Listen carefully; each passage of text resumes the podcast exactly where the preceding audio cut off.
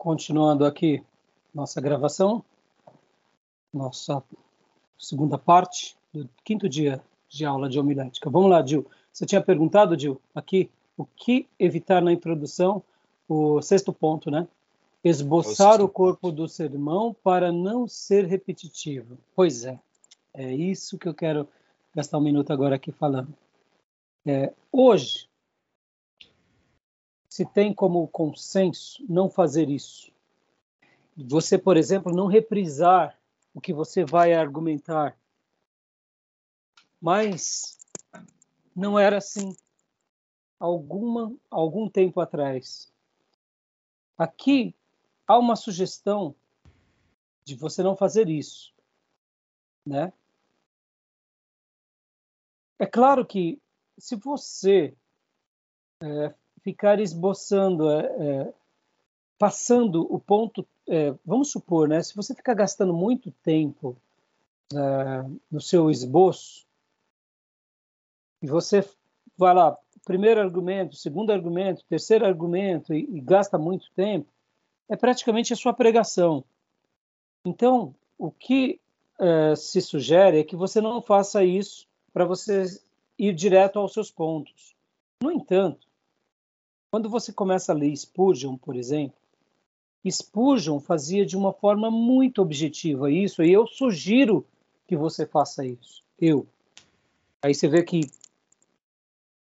existem dentro das escolas da homilética é, várias linhas, vários tipos de pensamento.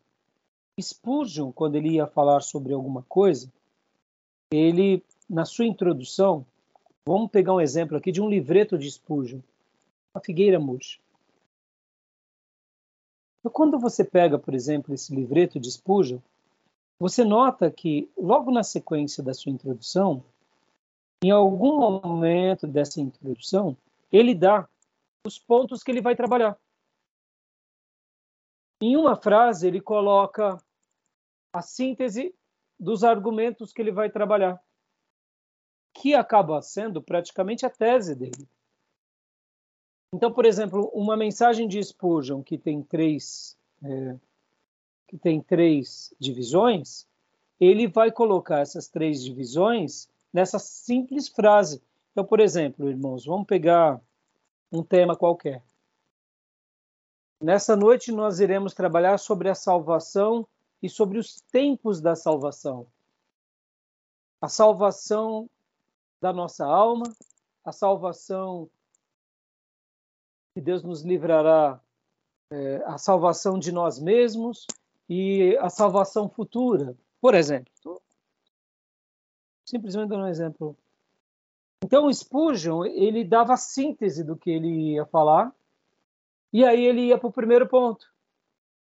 Ele ia para o segundo ponto, e depois ele ia para o terceiro ponto.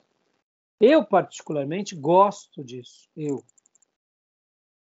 Porque na hora que você está ali fazendo a sua introdução e você trata, hoje nós estaremos trabalhando sobre esses três pontos, ou esses quatro pontos, ou sobre essas questões, o ouvinte ele vai seguindo aquela sua linha de raciocínio. Você já deu um, um preâmbulo do que você vai falar. E aí você trabalha o primeiro argumento, segundo argumento, terceiro argumento.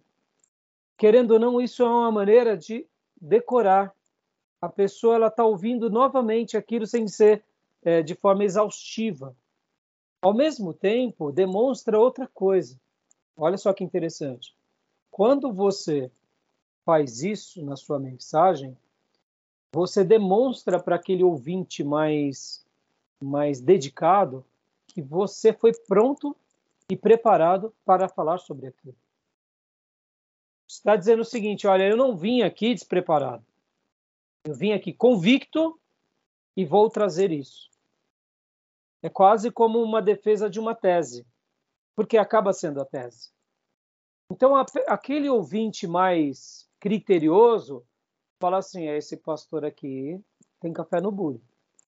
Ele não está vindo aqui abrindo a Bíblia. Agora, essa era uma prática de Spurgeon. A gente vai ver isso muito em Spurgeon. E outros pregadores? Não, outros pregadores não faziam isso. Por quê? Porque é o estilo de cada um. E aí, o que, que você vai escolher fazer? seja livre e se encontre na sua maneira de pregar. Tá errado não fazer? Tá errado fazer? Não, não tem, não tem certo e errado. Guardem isso, irmãos. Quando se trata do exercício dos dons, não tem certo e errado. O que está errado é você não exercitar o seu dom. Como você vai exercitá-lo? Aí onde entra o seu DNA. No domingo, ou melhor, no sábado, quando eu falava para o Nildo, eu falava um pouco sobre, eu comentei um pouco sobre isso. Falei, Nildo, você aprendeu com o Ricardo, você aprendeu com o seu pastor, que é antes do Ricardo, você segue eles, mas em algum momento você precisa se encontrar como uma pessoa, como um pastor, como uma pessoa que tem um dom, e você precisa ter o seu DNA. Podem ver que nós, de igrejas bíblicas, nós não criamos soldados de chumbo. Nós criamos ministros. Jesus, ele era extraordinário, Deus, o Messias, o Rei, e ele não fez com que os apóstolos fossem iguaizinhos a ele. Pedro tinha uma característica, Paulo outra, João outra, Tiago, cada um tinha um jeito. E Jesus não coloca todo mundo dentro de uma caixinha. Ele dá as lições, dá os ensinos, dá a essência e fala: seja você seguindo esse princípio. Pode ver, cada um segue o seu princípio. Então não tem o certo e o errado. O que tem são estilos, entendeu?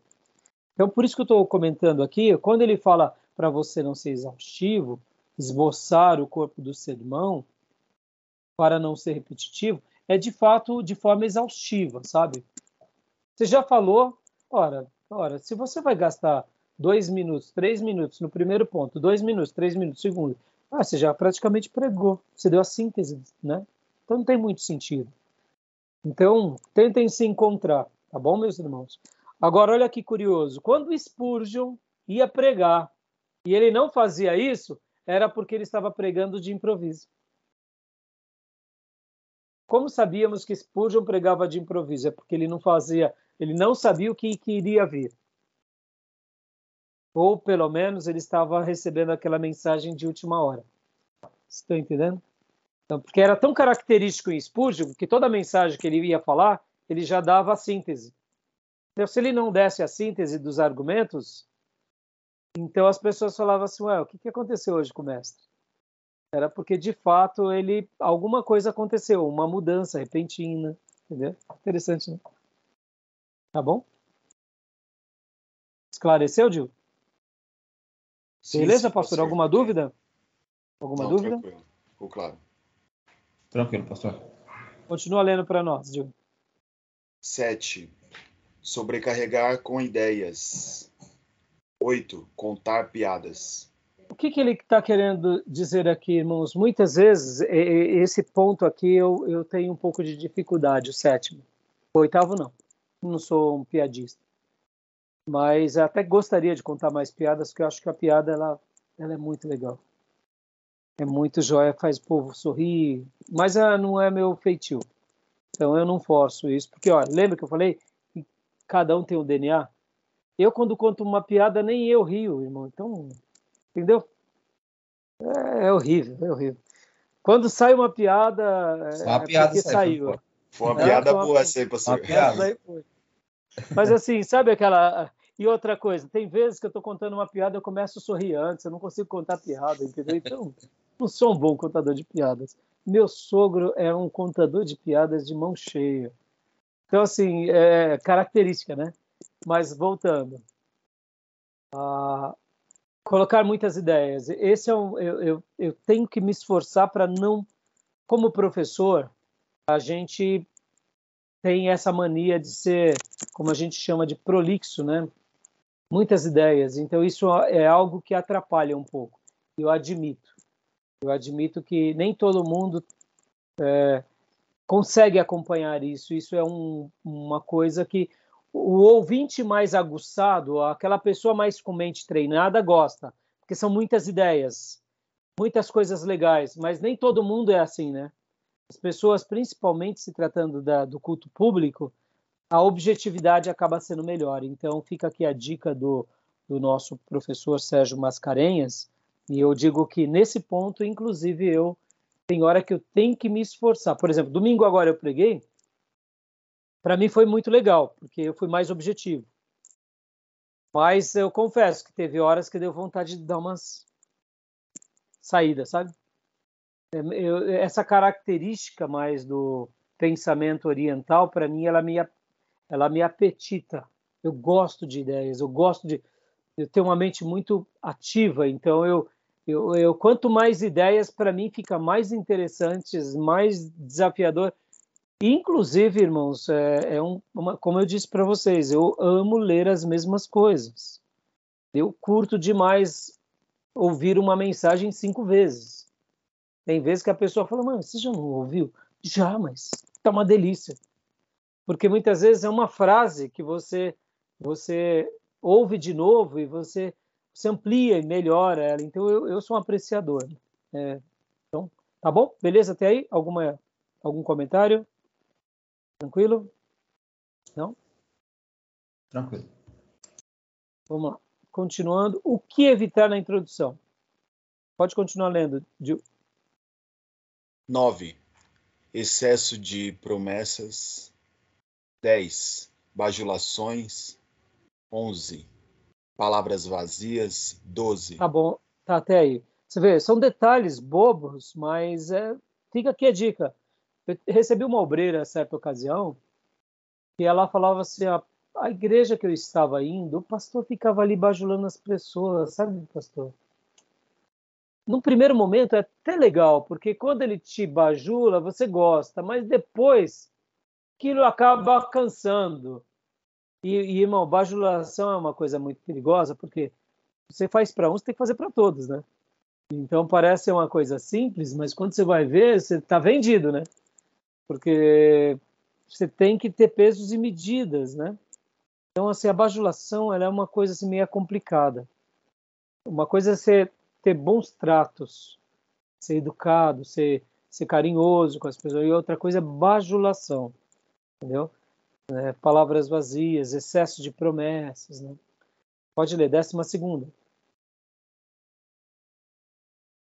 Décima segunda, perguntas ao público. Como assim? assim? Como assim perguntas ao, público? Desculpa, Gil. Como assim perguntas ao público? Pastor, eu acho isso legal, talvez você diga mas nem todo mundo gosta de ser perguntado. Uma coisa é você se dirigir à, à igreja de forma é, com perguntas de retórica. Outra coisa é você apontar para a pessoa, entendeu? Cuidado com isso, irmãos, porque muita gente da nossa comunidade ela está aberta a responder para o pregador, mas tem pessoas que a pior coisa que você possa fazer para ela é perguntar para ela publicamente, entendeu? E aqui, deixa eu dar o um exemplo do meu sogro. Meu sogro e meus cunhados, se você fizer uma pergunta pública para eles, pelo amor de Deus, eles nunca mais entram na igreja. Porque eles são de uma natureza que eles não gostam de responder publicamente. E por incrível que pareça, teve um dia que eles estavam na nossa igreja e alguém estava fazendo ali o período de louvor, a oração, fez uma pergunta e meu sogro levantou a mão. E aí ele respondeu, não era. Aí meus cunhados falaram, tome, velho, vai, vai falar. E começaram a zoar com ele ali na hora do culto. Depois, mas olha, meu cunhados, meus cunhados e meus sogros sempre vão na nossa igreja, sempre estão. Eu me lembro de um episódio assim, mas eles alopraram tanto meu sogro depois. Vai, vai falar, vai, seu besta, vai. E ficaram provocando depois o meu sogro. E aí meu sogro ficou é, constrangido, né? Pelos próprios filhos. Mas assim, foi tão espontâneo, ele estava no ambiente, porque já eram várias vezes que ele estava na nossa comunidade, então ele quis participar. E foi uma. Sabe quando a pessoa faz uma pergunta de retórica e ele. É, eu acho que é isso. Nós vemos muito algo assim nas igrejas americanas. O pastor, muitas vezes, principalmente aquelas igrejas do Bronx, né, de bairros negros, o pastor pergunta e as pessoas respondem, não é assim? Em algumas comunidades. Eu acho isso muito legal mas você tem que conhecer o ambiente, né? Pode ver, o pastor está pregando, aí o irmão fala, é verdade, pastor. Aí o outro vai, é, é assim, é verdade. Tem essa, esse feedback. Você tem que saber onde você está. Não é todo lugar, entendeu? Então, cuidado com isso. Vocês já viram em alguns filmes americanos isso? Essa dinâmica? Eu, particularmente, gosto disso. Até porque eu não me incomodo. Agora, muitas pessoas, pior coisa é elas passarem um carão público, entendeu? Então, vale aí a dica, tá bom? Pode, querem fazer alguma pergunta, algum comentário?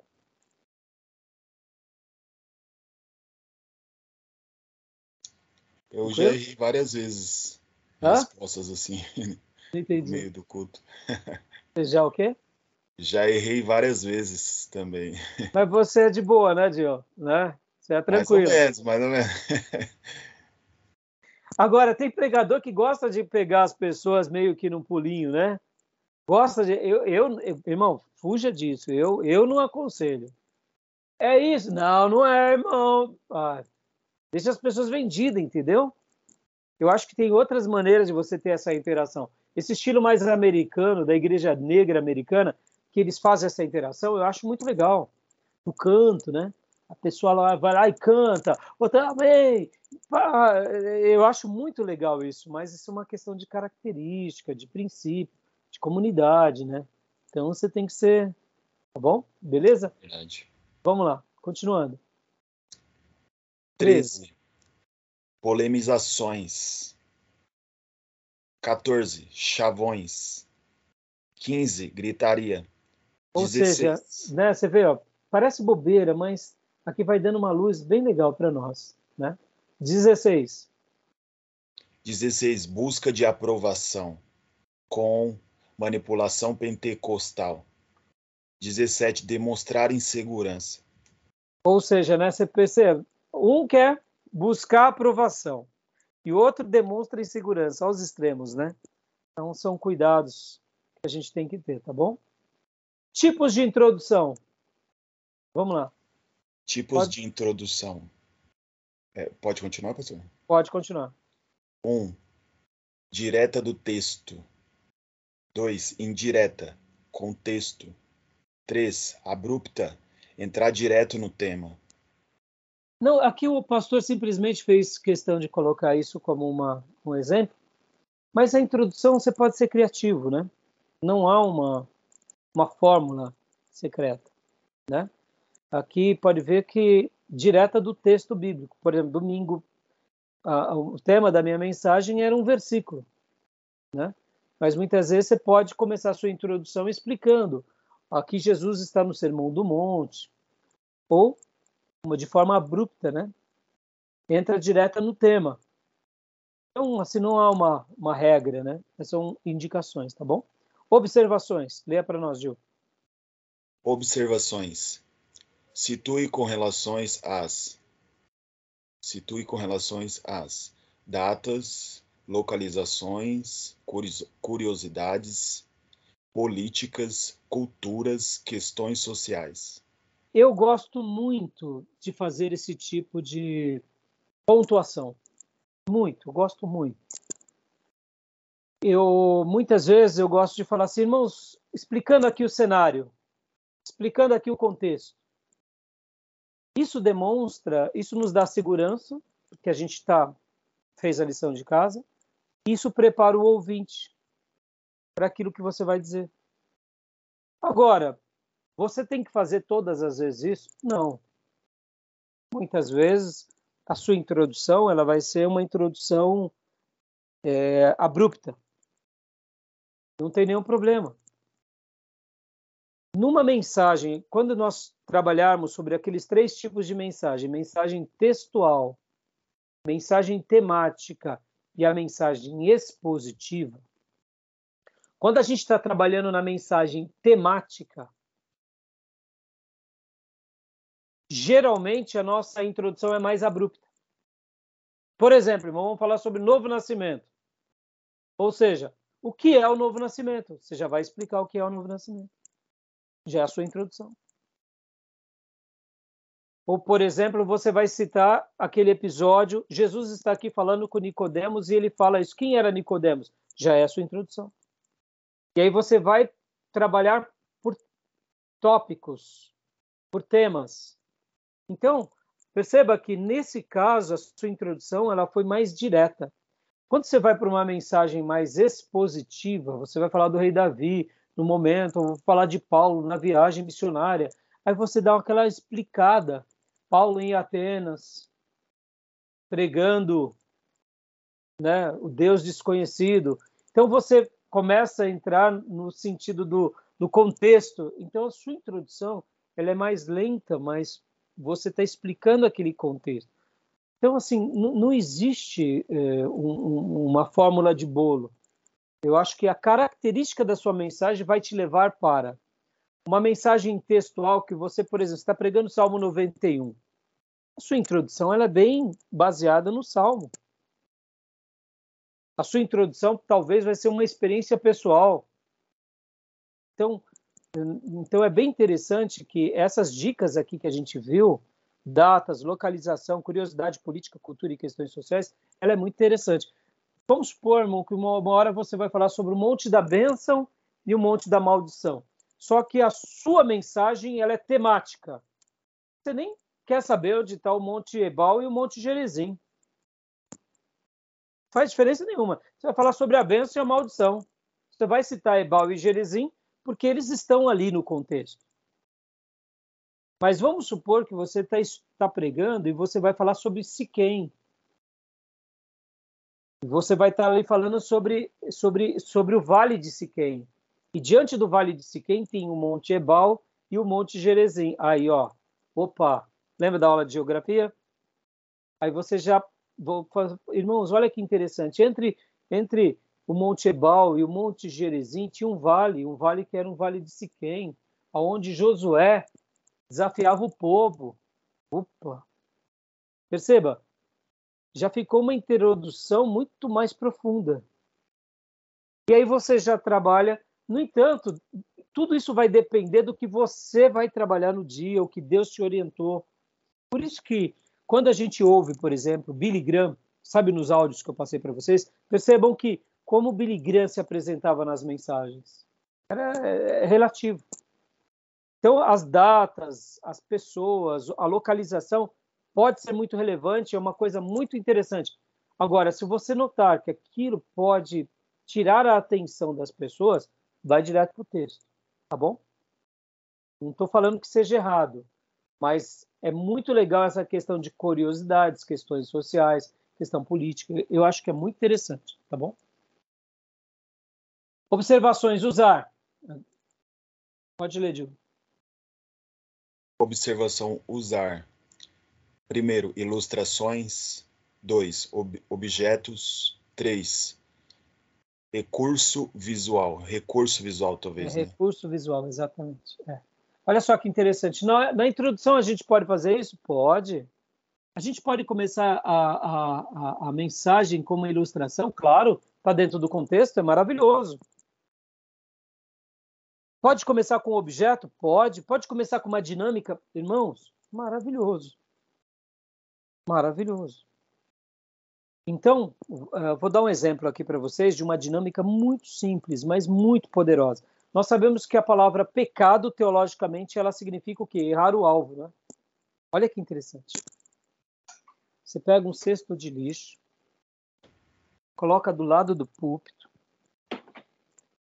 distribui uma folha para cada pessoa, uma folha velha, e fala assim, irmãos, acertem a lixeira. Pô, vai ser uma, uma dinâmica, era um culto de jovem, por exemplo. Acertem a lixeira. Todo mundo. Você coloca assim, não tão perto de você para as pessoas não te atingirem, mas uma região ali perto da frente da igreja. Vão estar tá tirando, né? Mas de repente, algum jovem pega e sai do lugar, sai do banco e vai até a lixeira Aí depois, ó, é uma dinâmica, mas percebam, é uma dinâmica poderosa. Aí você vai falar sobre o pecado. O que, que é o pecado? É errar o alvo. Aí você vai trabalhar sobre essa questão. Por que vocês atiraram? Eu disse para vocês acertarem a lixeira. Eu não disse para vocês ficarem no lugar. Olha que interessante. Olha que maravilha. Né? É uma dinâmica super simples, mas poderosíssima uma dinâmica que uma certa ocasião eu usei, foi demais, irmãos. Ó, vocês estão aí, né? Eu dei uma folha para cada um.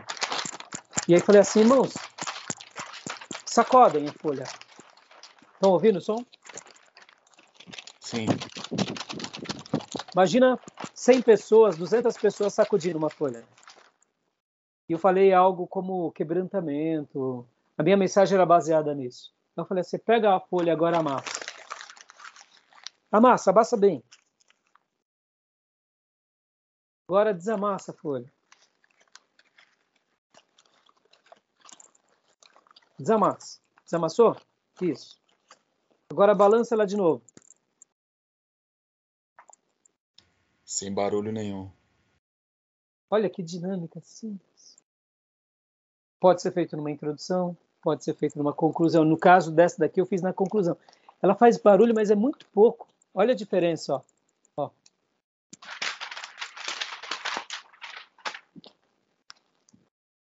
Quase não se ouve na igreja toda, sabe? Só se ouve porque. E aí eu falei assim: esse é o poder do quebrantamento. Irmãos. Quando Deus nos amassa, é como se ele pegasse e fizesse de novo. A gente vai ficar como ele quer, não como a gente quer. Uma ilustração. No caso, eu usei, nesse caso, eu usei como eu usei essa, essa ilustração na minha conclusão, porque eu achei que na conclusão ia ser fechar com chave de ouro, né? Agora, essa daqui do, do, do cesto de lixo pode ser feita onde? Pode ser feito na, na, na abertura. É claro, irmãos, tem que ser um culto próprio, né? Essa da, do quebrantamento dá para fazer com a igreja toda. Agora, essa daqui pode virar brincadeira de jovens, até mais para um culto de jovens, né? Então, a, a, a, a, ilustração, você pode colocar uma ilustração? Pode. Você pode usar um objeto? Pode. Olha, eu tenho aqui comigo. Eu tenho aqui comigo. Espera um minutinho só.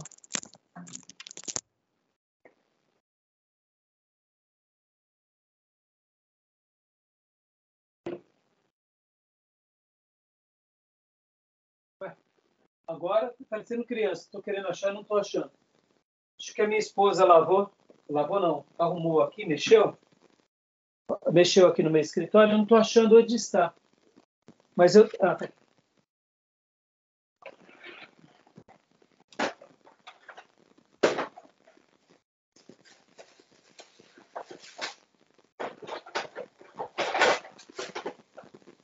Aqui.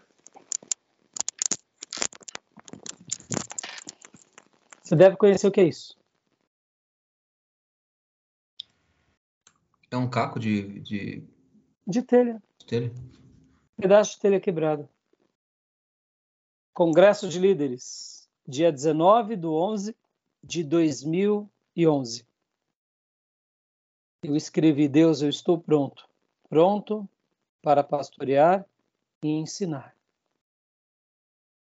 2011.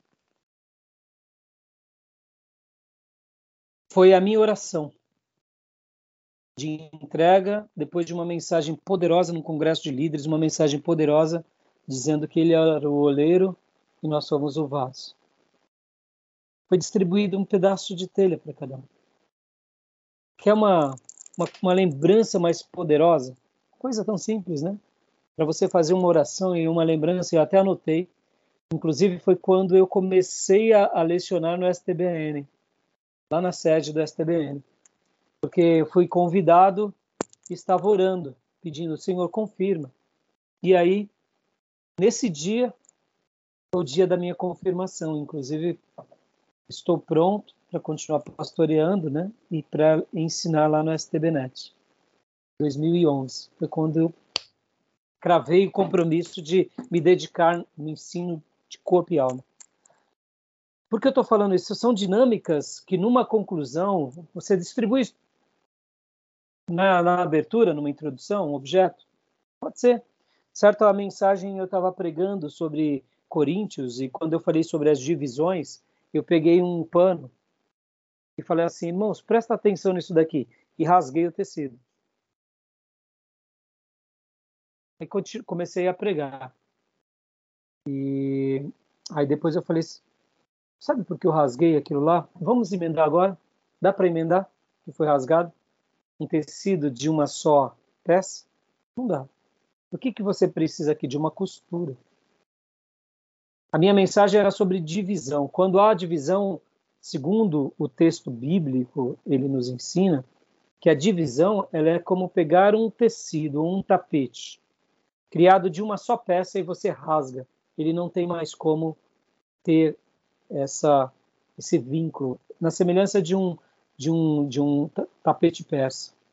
Pode ver que eles eles são uma peça única, né? O manto na antiguidade era uma peça única. O que, que é a divisão? É quando você pega aquilo que é único e rasga e ele não dá mais liga, a não ser que você costure.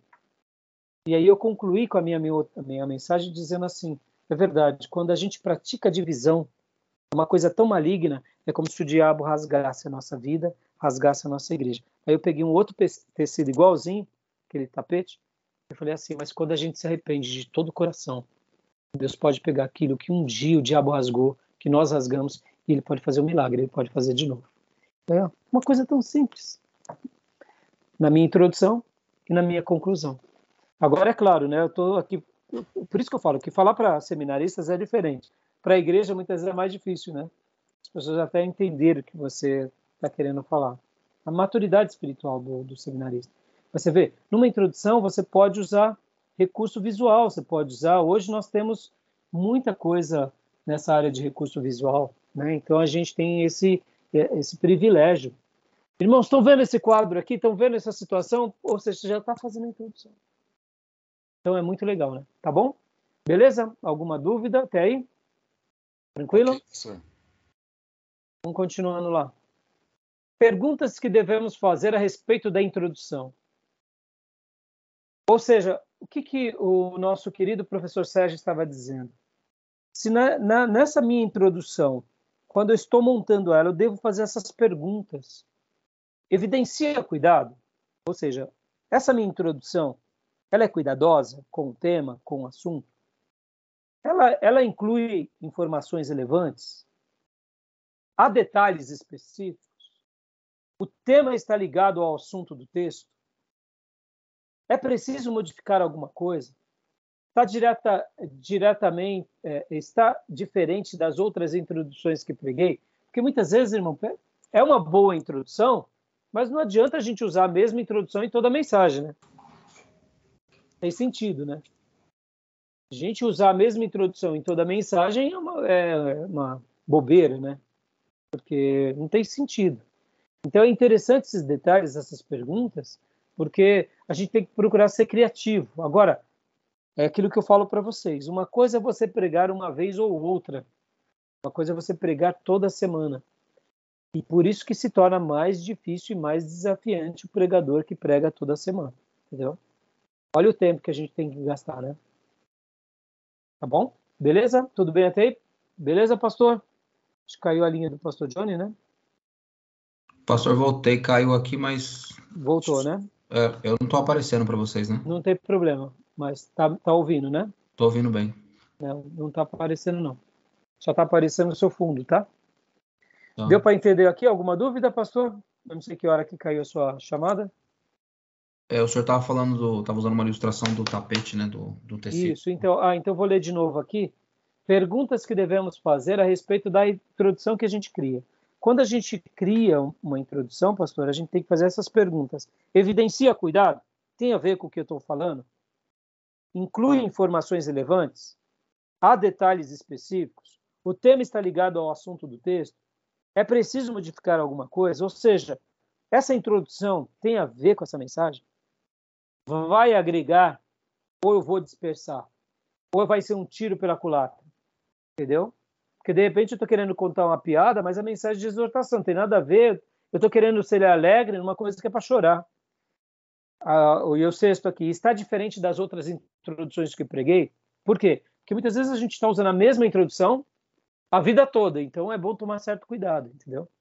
Porque quem prega toda semana se torna um pouco mais difícil, mais desafiador porque parece que não, mas tem hora que nos faltam essas flechas da introdução.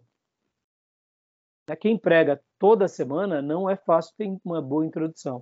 Por isso que a gente acaba até indo direto, sendo abrupto. Porque muito pregador, ele é abrupto. Geralmente é porque ele é um pregador que prega muitas vezes para os mesmos públicos. Então ele acaba não tendo muitas flechas. Parece bobeira, mas é, imagina, toda hora você tem que tirar uma flecha e, e matar o, né, o animal ou acertar o alvo. Então se torna difícil, tá bom? Tudo bem, pastor? Beleza, pastor. Estou tentando arrumar a câmera aqui, mas tô, tô, tô ouvindo e entendendo tudo. Beleza, então maravilha. Continuando aqui.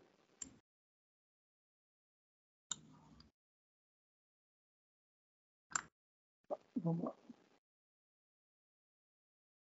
Preparo para o desenvolvimento. Agora a gente vai estar entrando na, nos argumentos. Deixa eu fazer uma pergunta para vocês. Entre a introdução e os argumentos, a gente pode fazer alguma coisa? O que, que vocês acham? Deve fazer alguma coisa? Tem alguma coisa que a gente possa fazer?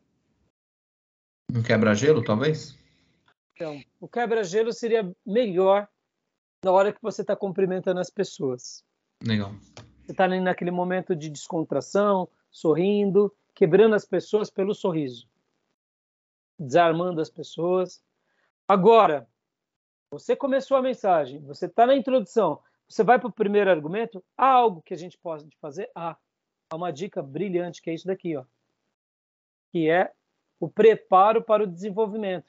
Ou seja, é uma oração interrogativa, uma oração de transição e uma palavra-chave. Hum, isso é muito legal. Como assim? Vamos lá. Vamos supor aqui, aqui é um exemplo, ó. Preparo para o desenvolvimento, a proposição, ou seja, a tese a vida cristã é uma vida de constante dependência. Eu estou lendo lá João 15, versículo 5. Li esse texto, orei com a igreja, sem mim vocês não podem fazer coisa alguma. E aí eu estou pregando sobre essa dependência. E eu venho e falo, irmãos, a nossa vida é uma vida de profunda dependência. Aí eu conto uma história, seja ela qual for, por exemplo, do apóstolo uh, João Batista, João Batista estava ali no deserto, vivendo debaixo de, de, de muitas privações, mas Deus cuidava dele, Deus mandava uh, o gafanhoto, Deus dava o mel, Deus mandava inclusive as pessoas para irem ouvir uma palavra lá no deserto da Judéia desse profeta. E aí eu falo, dou uma introdução de João Batista, porque estou criando aqui, né? E aí eu venho para oração interrogativa. Por que a vida cristã é de constante dependência? Olha só que interessante. É uma pergunta de retórica, de retórica. É uma oração interrogativa. Aí vem a oração de transição. Por que oração? Leia-se aqui oração, seria frase interrogativa, tá, irmão? Não é oração para a gente orar, não, tá? Eu sei que os irmãos gostam de orar, mas agora não é oração de orar, não. É oração como no português, lembra? A eu oração. era isso mesmo. Ah, então, então, deixa eu explicar aqui que a gente está no seminário. Tem seminário de crentes, os crentes gostam de orar, né? Não é? Boa, boa. Ai, ai, ai. Boa, né? É oração como frase, tá? Oração interrogativa, ou frase interrogativa. Por que a vida cristã é de constante dependência, irmãos? Por quê? Porque a gente precisa. Aí você pode fazer essa mesma frase de várias formas, mudando algumas palavras, né? Porque Será que precisamos viver independência? Aí vem a oração de transição. Vários são os motivos que podemos dizer que a vida cristã é de constante dependência. Palavra-chave: motivos. Ó, percebam, motivos. Qual era o motivo que fazia com que o apóstolo João escreveu em João 15? E aí, por exemplo, qual era o motivo que João Batista estava ali no deserto da Judéia? Qual é o motivo da nossa dependência? Ah, motivo, palavra-chave. Ou seja, antes de ir para a divisão dos nossos argumentos, você vê essa, essa frase interrogativa e essa frase de transição. O que seria a frase de transição? Eu estou dando a resposta para minha pergunta de retórica. E aí eu uso e eu vou usar com muita frequência a palavra motivo. Essa palavra motivo ela vai ser algo que vai fixar aos ouvintes quando eu for trabalhar nos meus argumentos. Por isso que é chamado palavra-chave. Entendeu? O que, vocês acharam? Maravilhoso. Maravilhoso, não é? Maravilhoso. Maravilhoso. Maravilhoso. Parece bobeira, mas poder fazer isso é muito legal com certeza é difícil desenvolver isso tal, mas. Mas é, é, tendo essa lucidez, essa clareza, é uma ferramenta poderosa Para quê? Para que quando a gente está trabalhando nos nossos argumentos. Né? Isso também então, demonstra o quanto o ministro também ele é experimentado, né? Porque se ele tá, tem tudo isso, tudo isso à disposição e consegue usufruir de tudo isso, demonstra que ele tem de fato é, um preparo. Exato. Agora é claro, irmãos, Pastor Raio, o senhor é, faz isso em todas as mensagens? Algumas sim, outras não. Algumas eu consigo ter uma palavra-chave, outras não. É, agora, vamos falar aqui, como critério de avaliação. Na prova de vocês, ah, na prova de vocês, aí de vocês, vocês não pôr, entendeu? Por quê? Porque eu vou avaliar isso daqui. Estão aprendendo. Então, a partir de hoje, vocês são indesculpáveis. Agora, na prática, perceba, é aquela ferramenta, é uma flecha. Vocês, vocês estão aprendendo como fazer mais. Ah, o que, que seriam essa, essa é, é, esse ponto aqui, irmãos, o preparo para o desenvolvimento. O que, que seria isso? É como se você aprendesse, estivessem aprendendo aqui, como, como preparar mais a flecha, né? Como amarrar mais as penas no final da flecha, como fazer pontas mais, mais uh, afiadas. Percebam que tudo isso, o que, que seria a flecha para nós, irmãos, em tese? O que, que é o arco e a flecha? É quando pregamos, né? Quando lançamos a flecha, ela só sai da nossa mão porque temos um arco, concorda?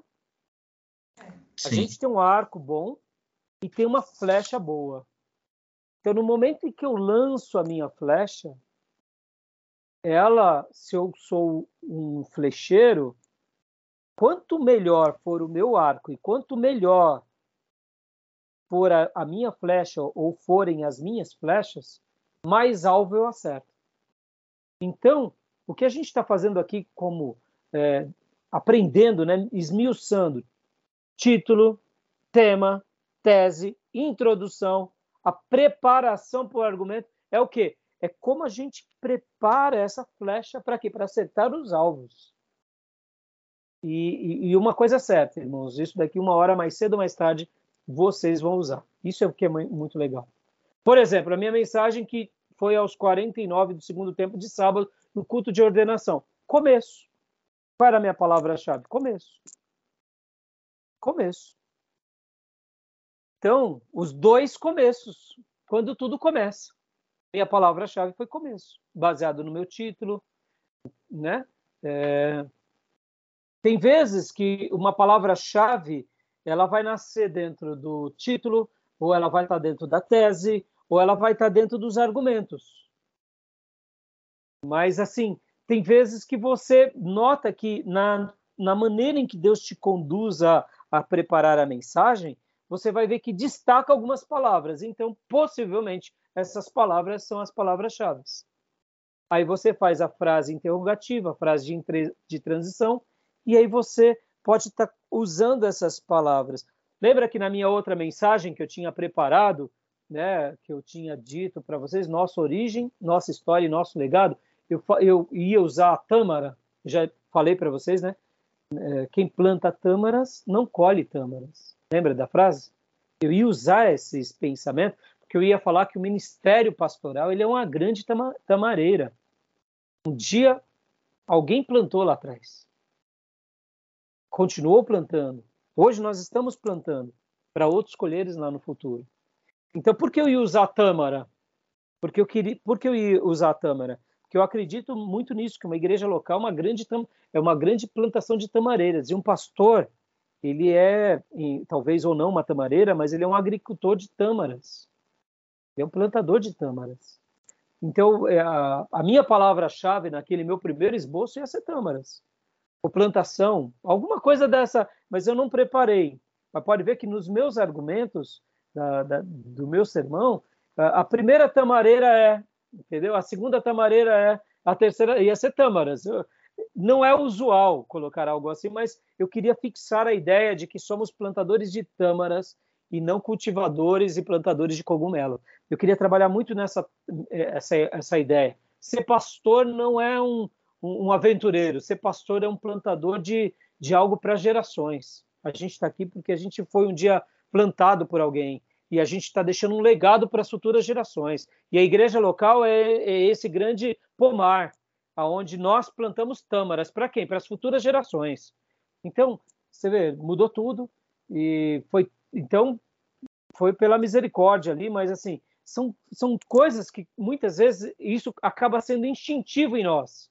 A gente acaba não, a gente acaba desenvolvendo uma habilidade. É, eu me lembro bem quando eu, é, você vê, lamentavelmente o, o, o, o Ricardo Gondim, ele foi uma pessoa que marcou muito a minha vida, porque ele é um grande pregador, é um cara, é um pregador muito lúcido e muito inteligente. É uma pena que se enveredou para caminhos assim totalmente ruins, né?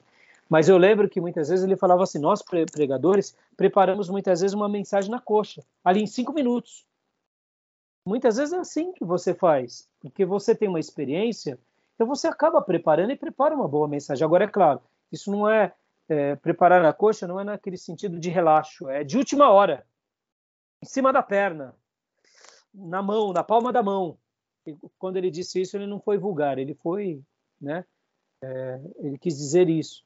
Então, é, é, óbvio que quando você faz uma mensagem na palma da mão, que você escreve ali na folha que está do seu lado, você não tem né, nem onde escrever direito, em cima da Bíblia, você pega um texto, uma folha qualquer, então, é, é, normal que você não vá fazer a oração de transição, a oração interrogativa.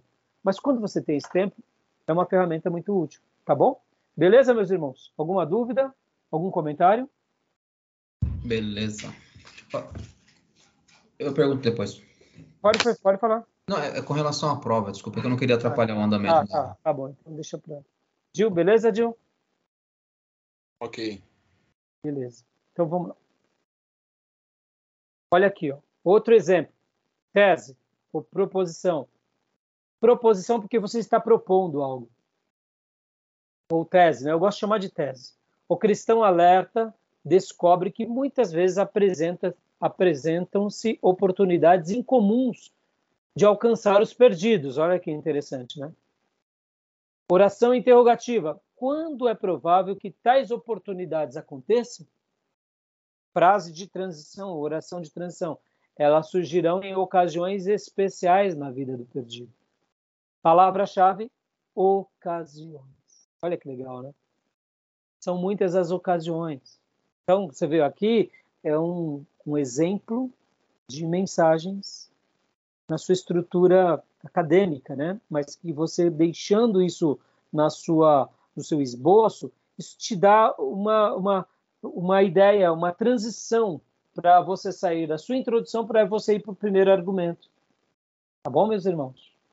Outro exemplo é aqui. O verdadeiro adorador é aquele cuja manifestação exterior reflete sua vida interior em seu cotidiano de vida. Frase interrogativa: de que de forma prática, qual é o perfil dessa pessoa?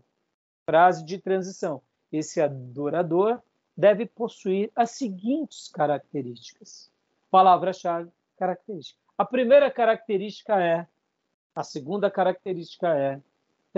Vocês estão entendendo? Porque muitas pessoas usam a mesma palavra todos os seus argumentos, é porque essas palavras são chamadas palavras-chave. Olha aqui. Aqui é uma lista de palavras-chave. Ações, essas são as ações que um filho de Deus tem que ter. Essas são as lições. Bom, eu não, eu não preciso falar que, como professor, quais são as mais usadas por mim, né? As minhas prediletas são lições, é, ensinos. É, professor, né, gente? Tem jeito, né? Vamos ver quais lições o texto nos dá. É, então, mas aí, irmãos, é legal a gente muitas vezes mudar, né? Que erros podemos cometer? Quais são os erros que os filhos de Deus cometem? O primeiro erro é esse. Olha, aqui são algumas ideias, né? Passos, desejos, afirmações, alvos, atitudes, benefícios, causas, critérios, elementos, hábitos, características, manifestações. Ó, manifestações tem. Agora é top 10, né? Manifestações, principalmente com a questão política, né? Princípios, erros, ensinos, necessidades, obstáculos. Obstáculos é muito legal.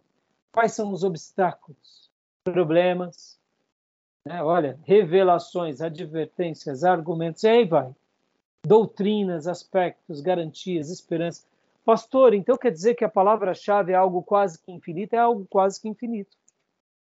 Não sei se vocês já tinham notado da riqueza de uma palavra-chave. Já tinham? Eu, eu gosto de usar, assim, eu não, eu não tinha a terminologia clara na minha cabeça e agora com todo o processo fica mais lúcido, né? Mas eu tenho, pelo menos em alguns sermões, eu uso isso sim. Instintivamente, não é? Exatamente. Isso que é legal, porque você usava de forma instintiva, sem sendo conduzido ali no momento da oratória, do ensino. Isso que é legal. Por isso que eu disse para vocês que tudo isso que vocês estão aprendendo, irmãos, vai ficar, quanto mais vocês exercitarem, vai ficar mais distintivo. Por isso que o, o Ricardo Gondim, quando ele diz, você prepara um sermão na coxa, dando uma ideia, ó, essa é a ilustração, essa é a introdução, esse é o primeiro argumento, segundo, terceiro e essa conclusão. Muitas vezes, muitos pregadores sobem para o púlpito apenas com esboço simples. A introdução, primeiro argumento, segundo argumento, terceiro argumento e a conclusão. Pastor, e aí? Não tem problema. Ele se sente seguro assim. É aquela questão. Ele fez uma boa lição de casa, fez. Ele estudou, ele orou, buscou a Deus. Vocês vão ver que muitos sermões, muitos, não tem tese, muitos sermões não tem essa oração interrogativa, oração de transição, palavra-chave. Mas nós aqui, como estamos é, dissecando a arte de pregar, tudo que eu passar para vocês, tudo que vocês lerem, tudo que vocês aprenderem e tudo que for útil, a gente vai estar utilizando no sermão, porque é uma maneira de, de demonstrar zelo a Deus, em primeiro lugar, e ao povo de Deus. Né? Beleza, meus irmãos? Tranquilo até aí? Beleza. Então vamos lá. E aqui terminou esse slide. E agora a gente vai para mais um slide. Vamos correr aqui. Agora vamos para o quinto slide. Esses slides são muito ricos para vocês depois uh, utilizarem, viu, irmãos? Até mesmo uh, como experiência, né? No sentido é, mais amplo mesmo da, do, do termo. Puxa vida, deixa eu dar uma olhada aqui. Como eu posso enriquecer essa mensagem, sabe? É, eu gosto muito de, de aprender é, com, com cada orador, irmãos. Cada orador tem uma característica, cada orador tem, tem um DNA, cada orador tem um estilo. E, e, como é legal você poder ler livros sobre o tema, porque você sempre aprimora algo ou enriquece, entendeu? Então, é, é aquilo lá. É uma escola praticamente, eu diria, inacabada. Inacabada. Irmãos, eu vou encerrar aqui esse, essa gravação e a gente vai para o último bloco, tá bom? Eu vou terminar agora. É, e aí a gente vai para o último, só que estou terminando um pouquinho antes da hora, tudo bem? Beleza. Beleza?